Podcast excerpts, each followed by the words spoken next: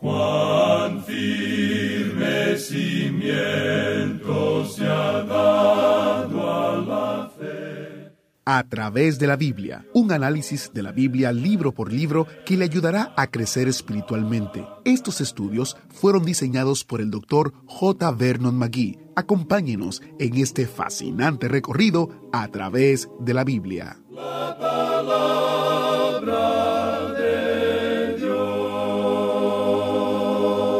Hoy es un buen día para estudiar la palabra de Dios y nos alegramos de que usted lo haya hecho una prioridad estar con nosotros en el autobús bíblico.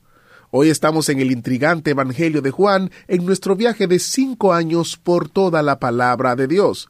Busca el capítulo 12 mientras nos preparamos para el estudio de hoy. A través de la Biblia en español es uno de los más de 120 idiomas en que existe el programa. Se escucha por todo el mundo en radio, internet, aplicaciones, plataformas como Spotify, Apple Podcasts, etc. Es decir, el crecimiento y la expansión del ministerio son posibles solo cuando el pueblo de Dios ora e invierte en la obra. Muchos oyentes nos comentan que nos recuerdan en oración regularmente.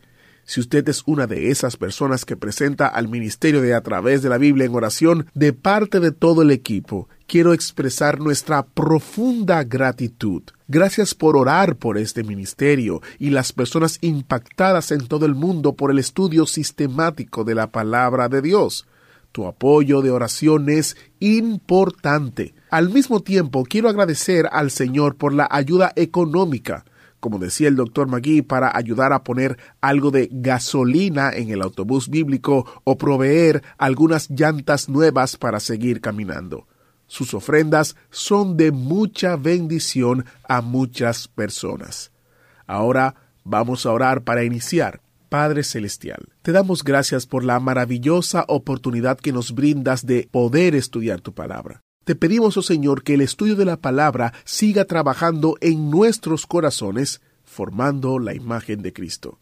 Te lo pedimos, Señor, en el nombre de Jesús. Amén. Ahora iniciamos nuestro recorrido bíblico de hoy con las enseñanzas del Dr. Magui en la voz de nuestro hermano Samuel Montoya. Continuando con nuestro estudio en el Evangelio según San Juan, llegamos hoy al capítulo 12. Al llegar al capítulo 12, vamos a hacer una visita a un hogar. Jesús se acostumbraba a visitar el hogar de Lázaro, Marta y María de Betania. Y esto revela el hecho de que nuestro Señor puso gran énfasis en el hogar. En este Evangelio de Juan notamos que Jesús comenzó su ministerio público en las bodas de Caná de Galilea. Ahora termina su ministerio público con una visita a este hogar de Marta, María y Lázaro. Nuestro Señor hizo gran énfasis sobre el hogar, el hogar cristiano, el hogar devoto. La bendición de Dios permanece sobre el matrimonio.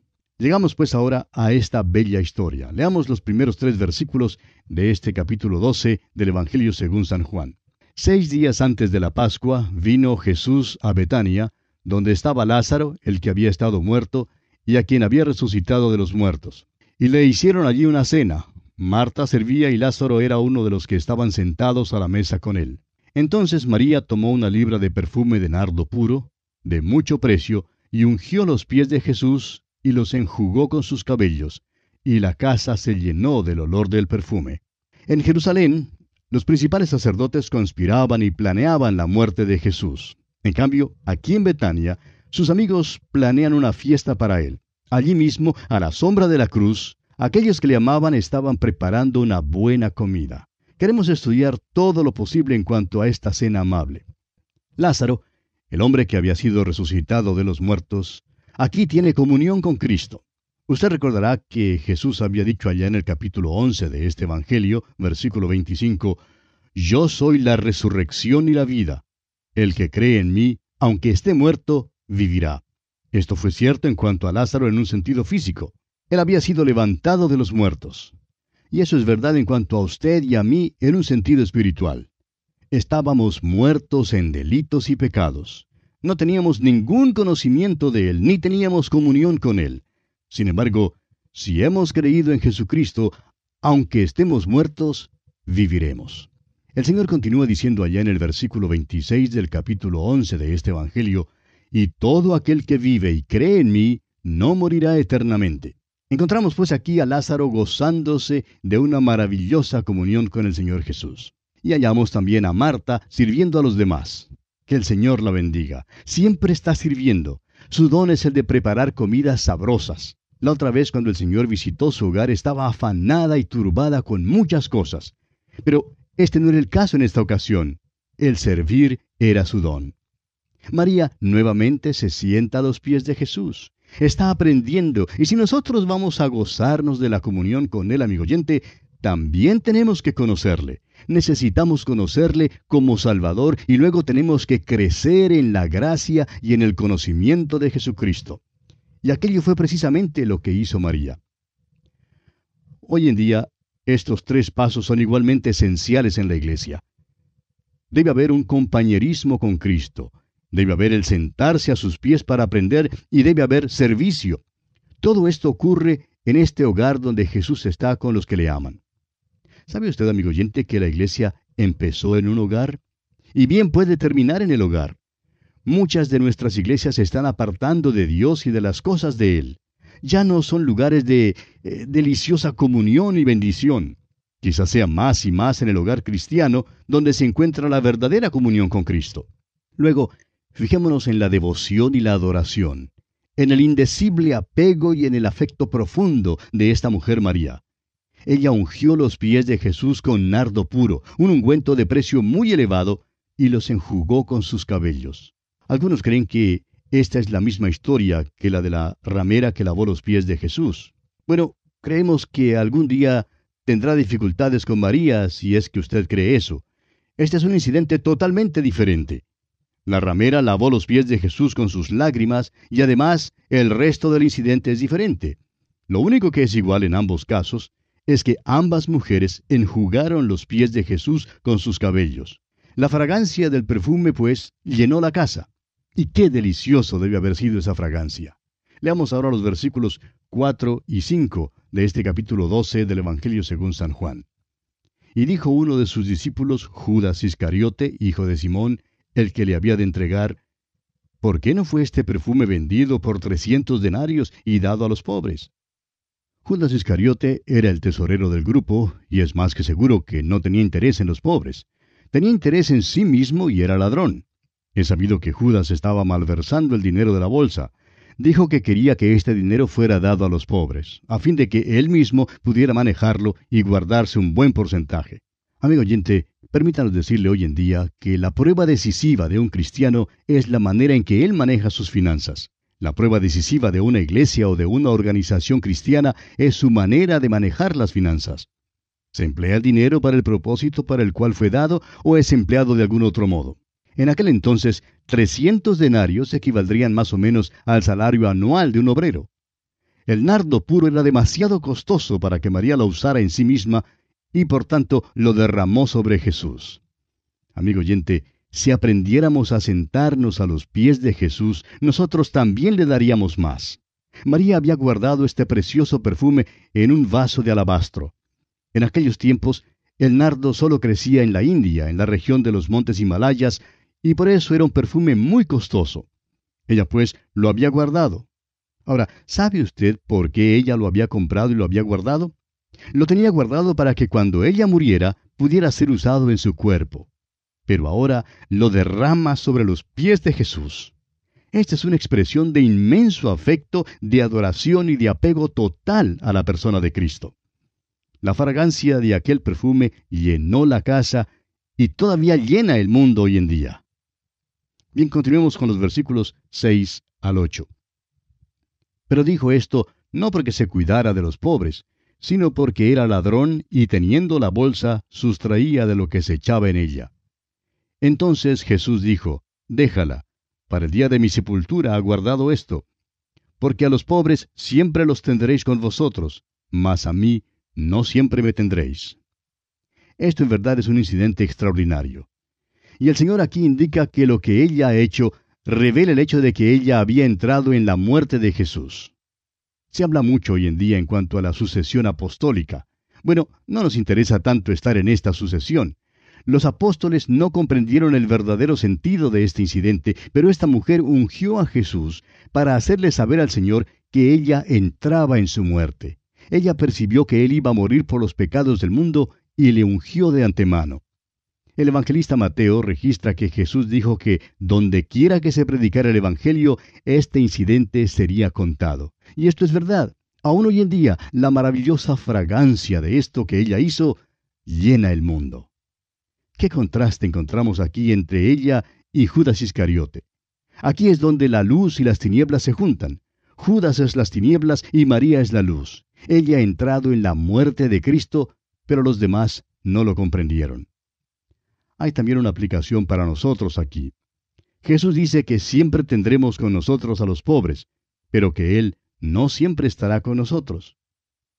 Ahora, esto no contradice su declaración de que Él siempre está con nosotros y que nunca nos abandonará ni nos desamparará. Lo que dice aquí es que siempre nos es posible servir. Los pobres siempre están con nosotros, pero nuestro servicio nunca debe sustituir el sentarnos a sus pies. De otra manera, llegará el día cuando será demasiado tarde para poder sentarnos a sus pies.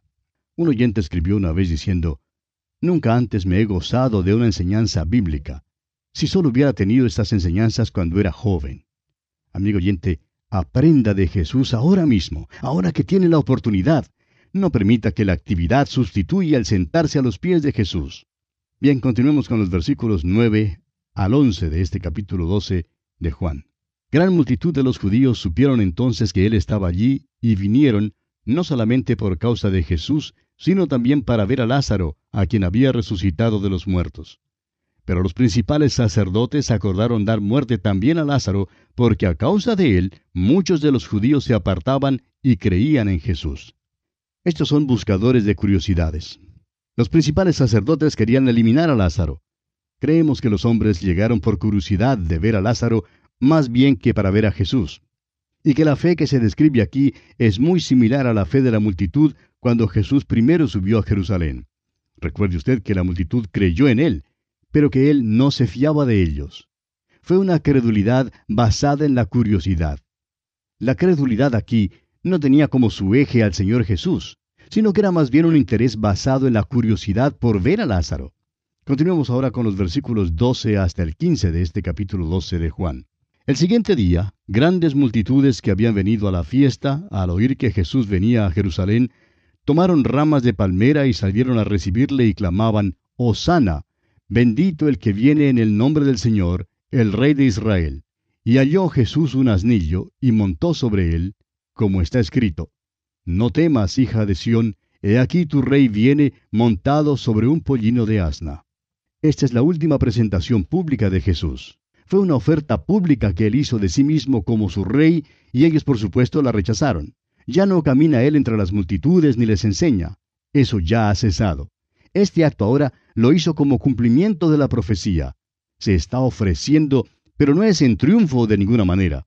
Y Juan aclara bien esto. Esta no es una verdadera entrada triunfal. Jesús entraba calladamente por la puerta de las ovejas durante su ministerio público. Durante todo su ministerio público, Jesucristo prefería mantenerse apartado de las multitudes. Ahora, cuando su ministerio público termina, Jesús hace la cosa más pública que jamás haya hecho. Entra públicamente y se presenta al pueblo. Ahora note usted cómo Juan relaciona el calendario del mundo con Cristo, con aquel que vino desde la eternidad. Era el tiempo antes de la fiesta de la Pascua, y la multitud estaba en la expectativa de que algo iba a acontecer. Recuerde que en el Evangelio según San Mateo Jesús es nacido y buscado por los magos que le llaman el rey de los judíos. Ahora, al final de su ministerio, una vez más se presenta como el rey de los judíos. Hace esto para cumplir la profecía, como está escrito, dice Juan. Entra en Jerusalén para cumplir la palabra de Dios y para cumplir la voluntad de Dios. Juan nos da un relato muy breve de esta entrada de Jesús, pero sí dice que con ella cumple la profecía de Zacarías capítulo 9 versículo 9, donde dice, Alégrate mucho, hija de Sión, he aquí tu rey vendrá a ti, justo y salvador, humilde y cabalgando sobre un asno, sobre un pollino, hijo de asna. Jesús, pues, se presenta públicamente en Jerusalén como el Mesías. Le proclaman con las palabras, Osana, bendito el que viene en el nombre del Señor, el Rey de Israel. ¿Qué harán con su rey? Bueno, lamentablemente le crucificarán. Leamos ahora el versículo 16 de este capítulo 12 de Juan. Estas cosas no las entendieron sus discípulos al principio, pero cuando Jesús fue glorificado, entonces se acordaron de que estas cosas estaban escritas acerca de él y de que se las habían hecho. Juan escribe su Evangelio muchos años más tarde y confiesa que simplemente no comprendió lo que Jesús hacía ese día. Le preguntó a Santiago, a Pedro y a Andrés y ellos tampoco comprendieron. María fue la única que había entrado en la verdad de su muerte. Los demás no comprendieron sino hasta después de que Jesús fue glorificado. Después de su muerte y resurrección, entonces se acordaron de las cosas que habían sido escritas en cuanto a él. Continuemos con los versículos 17 al 19 de este capítulo 12 de Juan.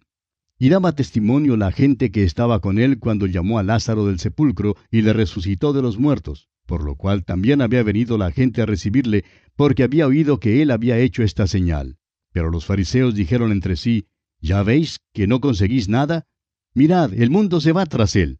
Tenemos aquí una situación eh, explosiva. La multitud se entusiasma debido a los milagros de Jesús, pero su interés se centra en Lázaro y no en la persona de Cristo. Los fariseos, por su parte, buscan matarle, y todo esto ocurre cuando Jerusalén se llena de gente para la Pascua. Jesucristo no pudo aproximarse a la corona sin ir primero a la cruz. Si se hubiera aproximado directamente a la corona, si Él fuera el soberano hoy en día, ni usted ni yo, amigo oyente, podríamos jamás haber sido salvos. Él tuvo que ir primero a la cruz para salvarnos a usted y a mí. Durante aquella entrada a Jerusalén tuvo un breve momento de triunfo, pero esta no fue su entrada triunfal. Pues esta será un evento futuro, cuando entre como Señor de señores y Rey de reyes. Pero ahora en esta fiesta de la Pascua está en camino hacia la cruz. Hay una pintura de la crucifixión que muestra las tres cruces vacías. Los cuerpos de los crucificados han sido quitados de las cruces y están en sus respectivas tumbas. Hacia atrás hay un burrito que come de una rama de palma. ¿Qué mensaje encontramos aquí? Allí están los recuerdos de su llamada entrada triunfal. Pero el punto central es la cruz.